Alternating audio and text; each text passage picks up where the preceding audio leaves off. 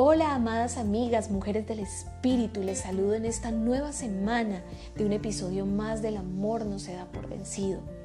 Y sé que ahora me puedes estar escuchando quizás en la mañana, en la tarde, en la noche, pero oro para que juntas anhelemos ver como ve una mujer del Espíritu. ¿Qué tal si hoy le decimos al Señor, abre mis ojos para ver como tú ves? Pero el Señor dijo a Samuel, no mires a su apariencia ni a lo alto de su estatura, pero porque lo he desechado, pues Dios ve no como el hombre ve, pues el hombre mira la apariencia exterior, pero el Señor mira el corazón.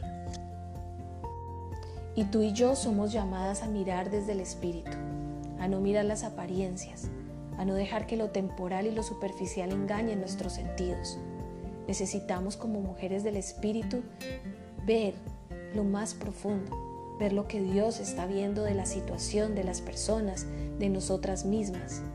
Somos llamadas a ver por lo que escuchamos de Dios. ¿Sabes? Cada vez que escuchamos su palabra, nuestra vida se fortalece y nuestros ojos se aclaran para hacer una lectura más precisa y certera de la situación que estamos viviendo. Hay un pasaje en Segunda de Reyes capítulo 6 muy interesante que nos va a ayudar a avanzar en este entendimiento de mirar desde el espíritu. Y fue una ocasión en la que el profeta Eliseo vivió una situación difícil con su siervo. Y dice en el verso 15, y cuando el que servía al hombre del Señor se levantó temprano y salió, he aquí que un ejército con caballos y carros rodeaban la ciudad, y su criado le dijo, ¡ay, Señor mío! ¿Qué haremos?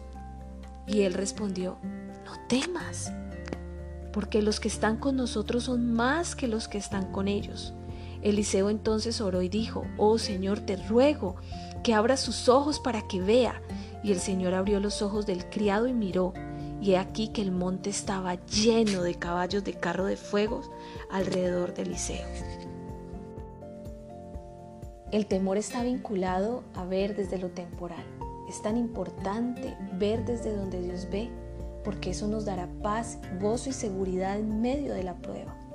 Nuestro Señor Jesús dijo que tendríamos aflicciones, pero que confiáramos que Él había vencido. Él oró para que su verdad nos hiciera libres. Él oró para que fuéramos uno al unirnos a la realidad que Él había planteado y había expresado para nosotras. Oír su verdad nos hace fuertes. Por eso Eliseo oró y oró para que el Señor abriera los ojos de su criado. Y, oró, y dijo, Señor, que Él vea. Y es la oración que el apóstol Pablo hace también por la iglesia. Oro para que los ojos de su entendimiento sean iluminados. Porque cuando nuestros ojos se abren, cuando nuestros ojos son iluminados, hay una capacidad para entender. El temor pierde poder en nosotros y empezamos a mirar no las apariencias, sino la profundidad. Qué interesante poder tener esta lectura de todas las situaciones que nos rodean diariamente como madres, como esposas, como mujeres. Poder separar en cualquier situación lo urgente de lo importante. No dejar que las cosas temporales nos roben la oportunidad de estar a los pies de nuestro Maestro. Ser mujeres del Espíritu es mirar en toda situación y tener una palabra de consuelo para los que nos rodean. Ser mujeres del Espíritu es estar siempre teniendo nuestro oído atento y dispuesto a las palabras eternas que el cielo está hablando.